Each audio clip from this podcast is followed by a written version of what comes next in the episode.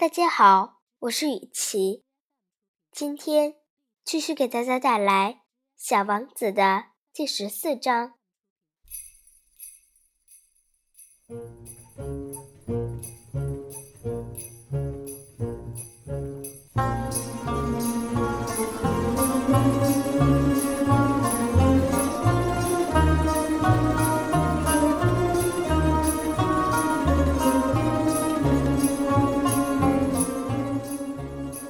行星十分奇怪，是这些行星中最小的一颗。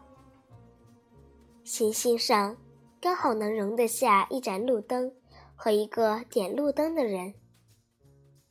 小王子怎么也理解不了，这个坐落在天空某一角落，既没有房屋，又没有其他居民的行星上，用一盏路灯和一个点灯的人。做什么用？但他自己猜想，大概这个人的思维有别于常人，但他比起国王，比起那个爱虚荣的人，比起实业家和那个酒鬼，却要好些。起码他的工作还有点意义。当他点着了他的路灯时，就像他添置了一颗星星。或是一朵花。当他熄灭了路灯时，就像让星星或花朵睡着了似的。这差事真美妙，是真正有用的。小王子一到了这个行星上，就很恭敬地向点路灯的人打招呼：“早上好，你刚才。”为什么把路灯灭了呢？早上好，这是命令。点灯的回答。命令是什么？就是熄灭我的路灯。晚上好。于是他又点燃了路灯。那么为什么你要把它点着了呢？这也是命令。点灯的人回答道：“我不理解。”小王子说：“没什么要清楚的，命令就是命令。”点灯的回答：“早上好。”于是他又熄灭了路灯。这样忙碌了一阵，他不得不拿手绢擦着脑门上的汗珠儿。我干的是一种恐怖的职业。以前还说得过去，早上熄灯，晚上点灯。余下的时间里，白天我就休息，夜晚我就睡觉。那么，后来命令改变了，是吗？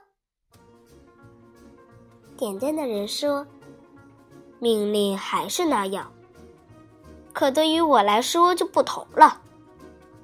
这颗行星一年比一年转得更快，而命令却没有改。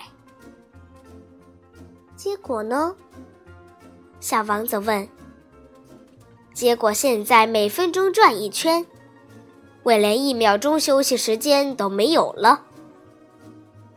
上一分钟我要点燃灯火，下一分钟就要熄灭灯火。太有意思了！原来这里的一分钟就是一天啊！一点意思也没有。点灯的说：“我们俩在一块说话，就已经有一个月的时间了。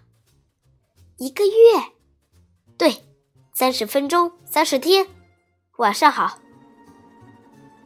于是他又点着了他的路灯。小王子瞅着他。他喜欢这个点灯人如此敬业。这时，他想起了他自己从前挪动椅子寻找日落的事。他真心想为这位朋友减轻点劳累。告诉你，我知道一种能使你休息的办法。你要什么时候休息都可以。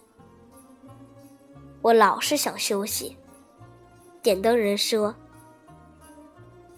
因为忠实与懒惰可以同时存在于一个人的身上。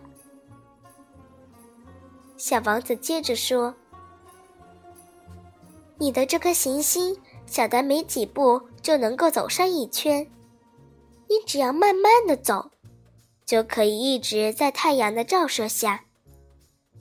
你想休息的时候，你就这样走。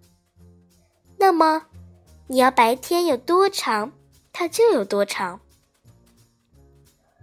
这办法帮不了我多的忙。生活中，我喜欢的就是睡觉。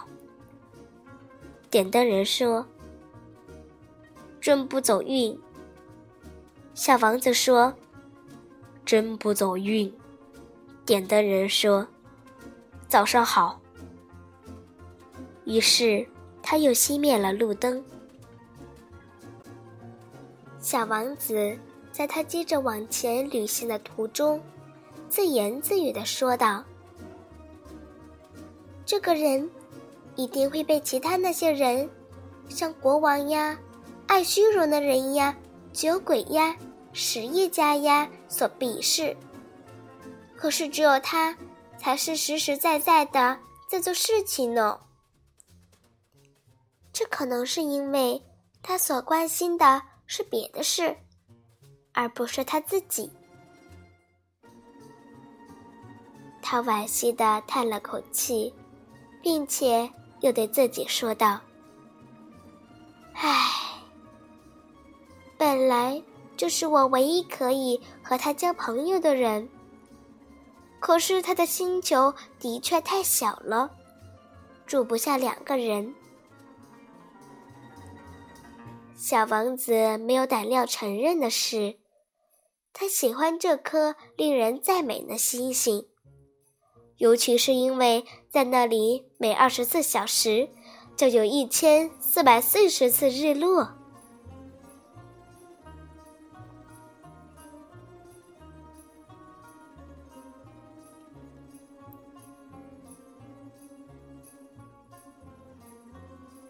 今天的故事。就讲到这儿，再见，朋友们。